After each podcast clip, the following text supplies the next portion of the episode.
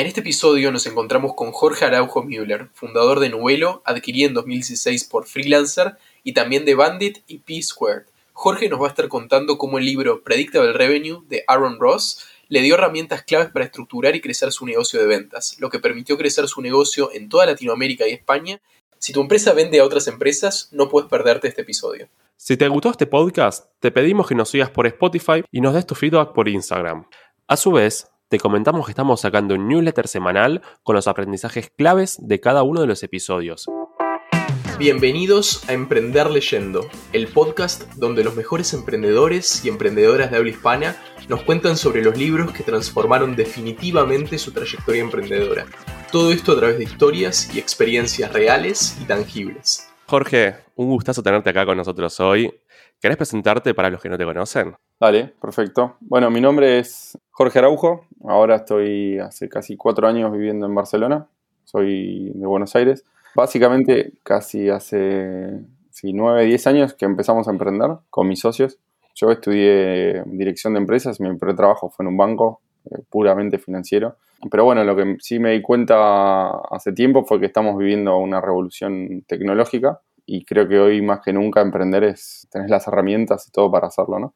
Entonces dijimos, si vamos a estar en esta revolución, prefiero estar surfeando la ola y no estar viéndola, de, viéndola pasar. Nuestro primer emprendimiento, y hablo en plural porque, porque siempre emprendí con mi hermano gemelo, que de hecho ya pasó por acá. Eso sí. Él le da más toda la parte de fundraising y yo toda la parte de ventas, por eso cada uno habla del libro más específico de que lo ayudó. Fundamos eh, nubelo.com, que era un marketplace freelance crecimos bastante, llegamos a levantar casi 5 millones de euros, llegamos a casi 100 empleados, un millón de usuarios y la vendimos a la compañía en 2016, fin de 2016, a freelancer.com. Puntualmente mi rol dentro de la organización, que ya era, grande, era justamente todo lo que es liderar los equipos y crear equipos de ventas y crecer en Argentina, Chile, Colombia, México, Brasil y después también en España. Entonces ahí es donde básicamente caía como un paracaidista en una ciudad y tenía que empezar a conseguir clientes, hacer que el modelo funcione, hacer que traccione y todo.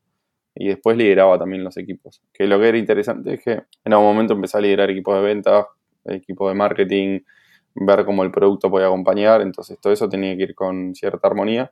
Nuestro modelo era, no era un B2C, pero bueno, Marketplace, estás hablando de dos puntas, era bastante masivo, pero también teníamos cuentas y un vertical muy grande para B2B, ¿no? O sea, cómo nosotros ayudar a las empresas más grandes a trabajar con freelancers. Y eso era un trabajo de ventas puro y duro. ¿no? Sí. Después de vender la compañía, y yo ya viviendo acá en Barcelona, básicamente nos transformamos en una, como una incubadora de proyectos nuestros.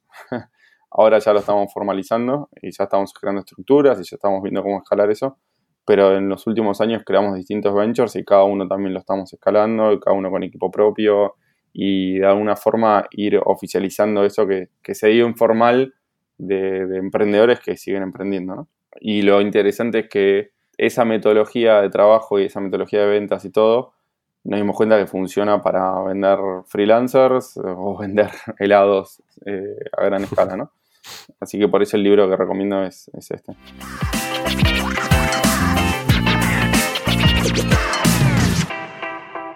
Está buenísimo, está buenísimo y va a ser súper interesante que nos cuentes sobre tu experiencia y también la de los otros, ¿no? Entonces, así que vamos directo con eso. ¿Querés contarnos qué libro elegiste y cuándo lo encontraste? Dale, sí, el libro se llama Predictable Revenue de Aaron Ross. El autor es, un tipo que que trabajó en Salesforce.com hace mucho tiempo. El libro es del 2011. Entonces también lo que es interesante es tomen los conceptos, que bueno, de hecho siempre tomen los conceptos de los libros, entiendan quién los escribe, para qué mercado los escribe y todo. Yo soy muy crítico con muchos libros, no sé, el de Lean Startup cuando lo lees tenés que entender que está escrito para un mercado americano, que te dice, bueno, probá, contratá y echar rápido. claro, si, haces eso en Argentina, estás pagando juicios laborales toda tu vida, ¿no? Entonces, lo mismo con el de, el de Predictable Revenue, es interesante entender que se escribió en 2011, con las herramientas que había en 2011, con la cultura que había en 2011, y sobre todo para Estados Unidos, ¿no? Pero bueno, esos conceptos son súper aplicables para todos, siempre ah, poniendo matices de cada mercado y cada coyuntura y cada tiempo donde se está haciendo, ¿no? Yo creo que lo, encontré cuando nosotros vendimos Nubelo y empezamos con un negocio mucho más B2B, que era Bandit. Y ahí sí el foco era armar equipos de ventas, crecer. Y antes, obviamente, nuestro driver de crecimiento era más como captar profesionales y proyectos online, o sea, mucho marketing online, CPC, CPA, todo está mucho más metido. Y cuando empezamos a un modelo más B2B, esas herramientas no servían. O sea, yo no, o sea, invertir en AdWords, lo único que hacía era que patine la rueda y no, no crecer. Y también ahí me di cuenta que los equipos de ventas que tenía en uno no servían para el otro. Entonces, un poco entendiendo cómo generar los nuevos unit economics, este modelo B2B, cómo crecer, cómo lograr los objetivos de venta, cómo escalar, cómo, cómo seguir creciendo. Me topé con este libro, no sé cómo, no me acuerdo cómo lo encontré, seguramente googleando y buscando y leyendo, pero sí, lo compré, me lo devoré y desde ese día hasta hoy que aplico la, la metodología, ¿no? ¿Y querés contarnos cómo fue esos cambios en la empresa o cómo fueron los cambios en los resultados, en definitiva, del equipo de ventas? aplicando el libro? Hay, había muchas cosas que a mí me hacían ruido y en ese sentido también está bueno como que siempre digo hay, que aplicar el sentido común, ¿no? Y también obviamente el sentido común es lo más subjetivo del mundo, ¿no? Porque el sentido común para mí no es lo mismo que el sentido común para vos. Pero bueno, había cosas que a mí en el, momento de, investigar y de crecer me hacían un montón de ruido. Eh, entonces, el, bueno, tengo cosas ¿no? que, que, escuchábamos y que seguramente escuchamos a día de hoy es quiero duplicar las ventas, duplico el equipo. Cada contrata a tres personas porque hay dos que van a salir malas y una va a estar bien. Entonces, con una, entonces ese es el, funnel. Contrata tres porque uno va a salir mal. Mínimo un vendedor tarda tres a seis meses en obtener resultados. Entonces, imagínate una startup que tres a seis meses es una vida. Contrata vendedores que tengan ya cartera de clientes. Entonces, claro, al final, si yo contrato vendedores que tienen cartera de clientes, Después cuando se van, se llevan esa cartera. Entonces, ¿qué, qué activo me queda a mí?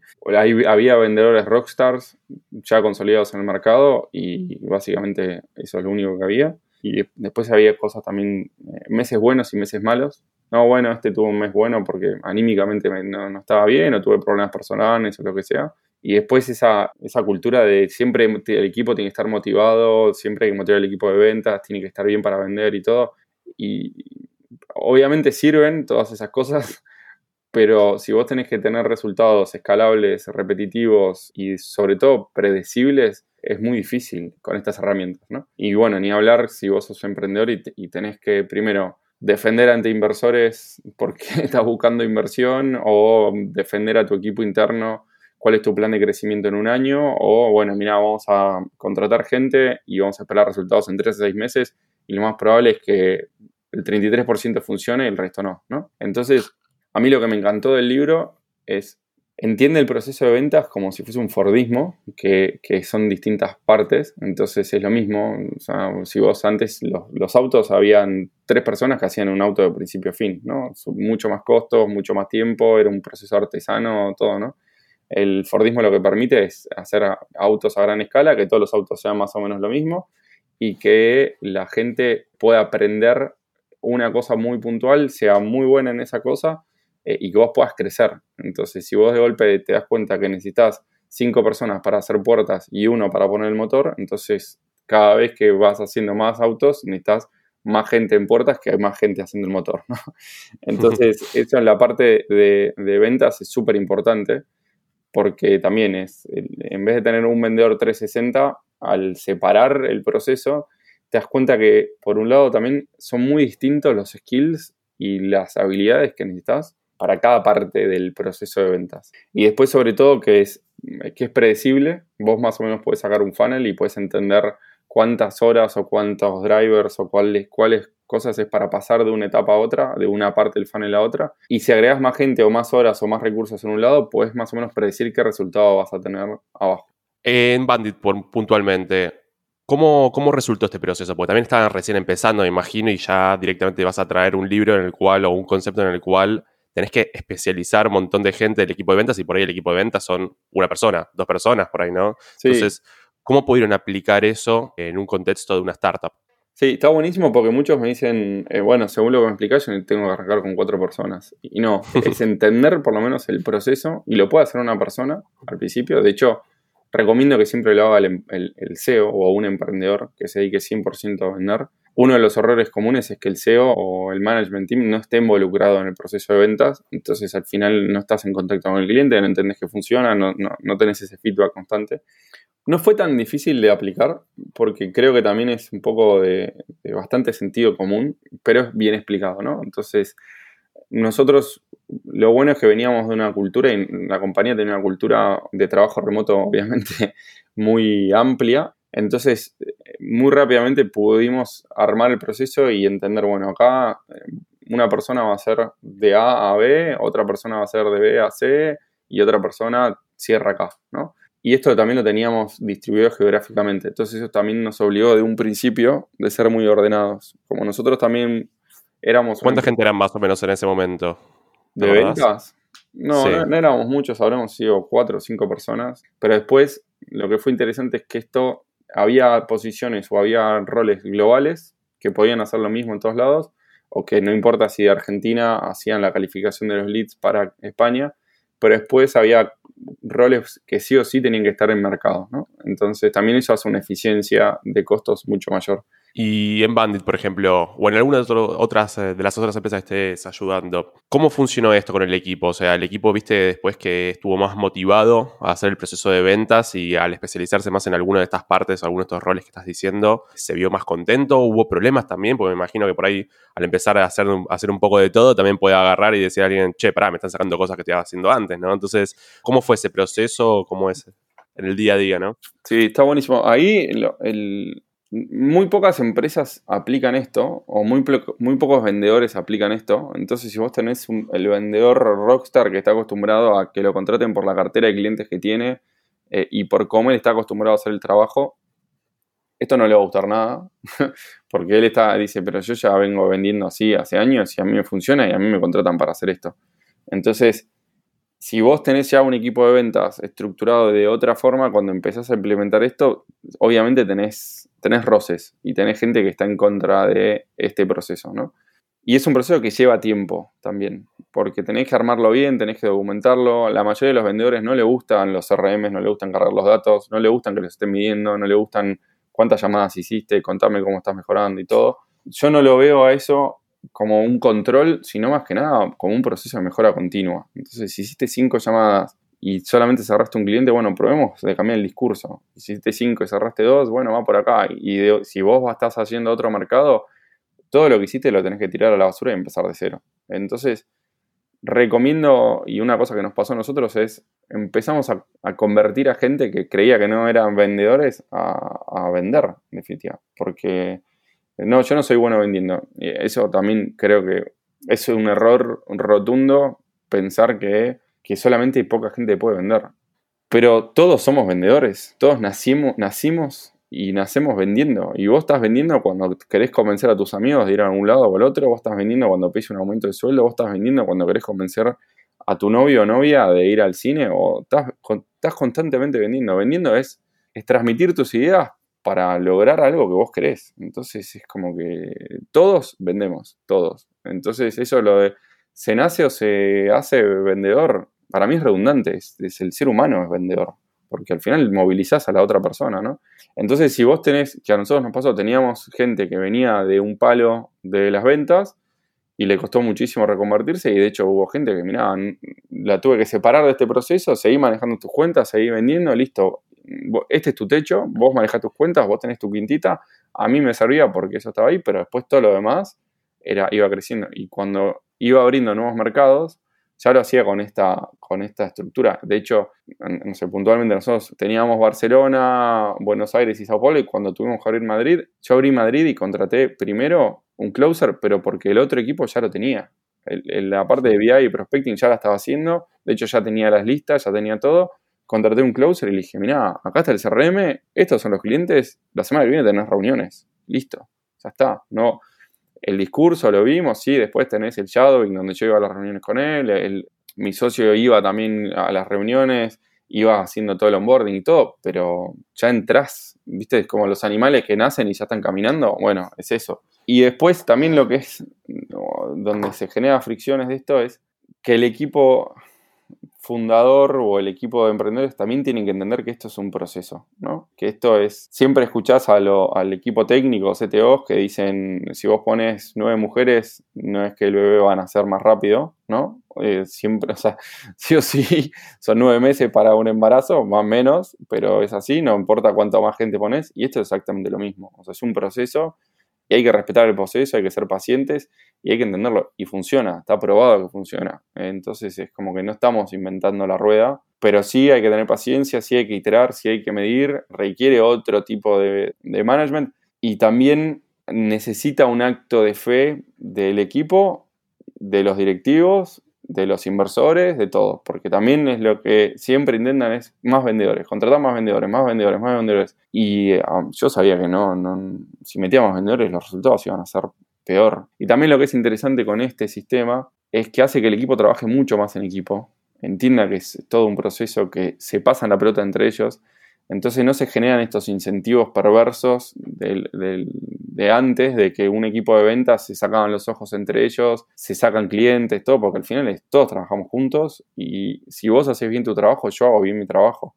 Por eso también lo que es súper importante de esto es alinear los incentivos y entender cuál es el objetivo de cada uno y premiar a las personas para que cumplan ese objetivo. Entonces el que, el que hace los leads y todo no tiene que tener un, objetivo para cerrar el deal. Él tiene que tener un objetivo de, ok, si yo califico y si yo hago las listas, y después el que llama, ahí está el ratio mío. Entonces yo lo que tengo que hacer es mejorar mucho mi trabajo, mejorar el trabajo de prospección para el que llame tenga mejores llamadas efectivas.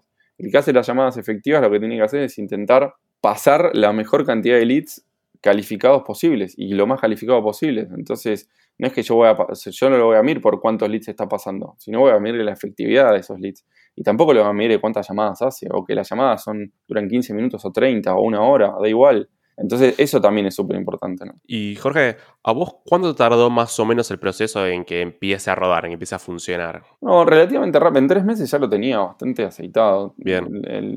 cuesta, pero hoy en día tenés muchísimo talento, nuevo, talento freelance, talento remoto, talento de, mirá, lo único que quiero es que hagas una investigación de mercado y hagas los, los, mayores e-commerce de España, que me pongas su LinkedIn de la gente, que mandes un mensaje, involucres. O sea, hoy es muy rápido tener acceso a talento específico, eh, global, que eso también es interesante. Yo te digo, bueno, tenés que contratar un vendedor para vender helados, decís, puta, ¿cómo hago? Para empezar, entre que lo entrevisten, todo. Entonces vos decís, bueno, mira, eh, armate una lista de 10 heladerías de Argentina, que esto, segmentalo, fíjate que este, quién están, cómo están. Eso lo puede hacer cualquiera, ¿no? Después dice, bueno, llamar a las heladerías, fíjate que tener una reunión, todo, también es, mucho más fácil. Después es, bueno, mira, tu objetivo es tener reuniones con los dueños de las heladerías para contarle que vendemos estos productos, cerrar la línea de financiación, ver las cosas y mandar una factura. Yo te cambio helados por computadoras o por un SaaS o por lo que sea, una API y es lo mismo. Entonces, se, puede hacer rápido, pero sí lo que tenés que preparar para el equipo o para hacerlo es las herramientas adecuadas. Hoy hay 25.000 CRM gratis, 25.000 herramientas que están ahí y todo, entonces es mapear bien el proceso y tenerlo bien documentado. Porque si no haces ese proceso de mejora continua, es súper desgastante, nunca mejoras. Y también la gente tiene que, llegar y tener claro cuál es su objetivo. Pasar la pelota de acá a acá. Y listo, ya terminó tu trabajo. Entonces también una cosa que, es interesante, que a mí me sirvió es, y volviendo a lo de que al final vender es humano, que de hecho el libro ese que recomiendo es To Sell is Human, eh, el otro, no nos olvidemos que estamos hablando de humanos humanos. Entonces esa empatía, ese entendimiento, ese la otra persona no es solamente una persona que está trabajando, es una persona con todo lo que eso implica, con la parte personal, profesional, con sus miedos, con sus problemas y con todo, ¿no? Entonces es como que eh, ese, yo no quiero que se interprete lo del Fordismo con que somos máquinas, ¿no? O que cada parte sea una máquina. Por eso es la parte de, bueno, te escribo el guion y vos tenés que escupir esto, primero llamada, entender que está del otro lado, y por eso esa persona que llama por teléfono y que está, tiene que ser súper empática, porque por ahí llama y del otro lado ve que hay alguien que no está en su mejor momento o preparado o tiene 25.000 problemas, no le vendas. che, mirá, veo que ahora no es un buen momento, te estoy, o sea, te enganché mal. ¿Cuándo te puedo llamar? ¿Te llamo en una semana? ¿Te llamo en un mes? Da igual. Entonces, al final, se trata de construir relaciones, ¿no? De generar Totalmente. confianza, de construir relaciones. Y yo no voy a construir una relación si yo te meto por la garganta lo- el producto que, que quiero venderte. O no voy a construir una relación si te estoy vendiendo algo que no necesitas. Entonces, esa, esa concepción del vendedor de autos usados, de te vendo pase lo que pase, o te engaño para que vos compres mi producto, es muy cortoplacista. Y hoy en Sí. día se nota mucho más. Está buenísimo. Y para finalizar, ¿a quién le recomendaría este libro? ¿A qué emprendedor? ¿En qué etapa? ¿En qué momento de, de la startup? Sí, yo creo que todo emprendedor tiene que entender esto, sobre todo al principio. Entonces también ahí en el libro de Nico era cómo hablar con inversores y todo, pero en realidad también es vender. O sea, eso lo de... Todo emprendedor está vendiendo. Está vendiendo su idea o a inversores o a clientes o a todos, ¿no? Y creo que también entender el proceso de pichar un inversor también es, tenés que hacer la lista de los inversores, tenés que contactarlos, tenés que mandarle un mensaje, tenés que... O sea, en definitiva, este proceso, si vos lo entendés, lo puedes aplicar para cualquier cosa que hagas. Y una cosa que soy muy crítico con todos los emprendedores, todo es, lo primero que tenés que conseguir son clientes. y después preocupate por todo lo demás. Entonces, entendé bien. Y a mí lo que me gusta de este libro es que hace que el proceso de captación de clientes o el proceso de, de de- de convertir gente que no conoces en clientes sea mucho más masticable eh, y mucho más abordable. Eh, que por ahí te abrumas y decís, no sé cómo voy a vender helados a las heladerías de Buenos Aires, no sé ni por dónde empezar. Y esto es como, bueno, mira, hay un proceso, anda de una etapa a otra y anda tranquilo que las cosas van a ir saliendo, ¿no? Si cualquiera que está en una posición de VP of Sales o lo que sea, su argumento es contrato más vendedores para vender más y piensa que es lineal, entonces está equivocado. Y no va a ser ni predecible, ni escalable, ni repetible. Y de hecho, lo más probable es que cualquiera que esté empezando o tenga un CRM implementado y todo, como que los CRM te empujan de a poquito para esto. Está buenísimo. Bueno, la verdad que te agradezco muchísimo por todo lo que nos contaste. Creo que le va a servir a un montonazo de personas, así que estuvo buenísimo. Un gusto. Vale, bueno, me alegro que haya servido y cualquier cosa estoy, estoy a disposición de que quiera, necesita ayuda. Gracias por haber escuchado este podcast. Te esperamos la semana que viene con otro episodio de Emprender Leyendo, el podcast donde los mejores emprendedores y emprendedoras de habla hispana nos cuentan historias de los libros que los transformaron. Esperamos que la experiencia compartida te haya resultado relevante para tu vida emprendedora y que te haya inspirado a seguir leyendo y aplicando este conocimiento.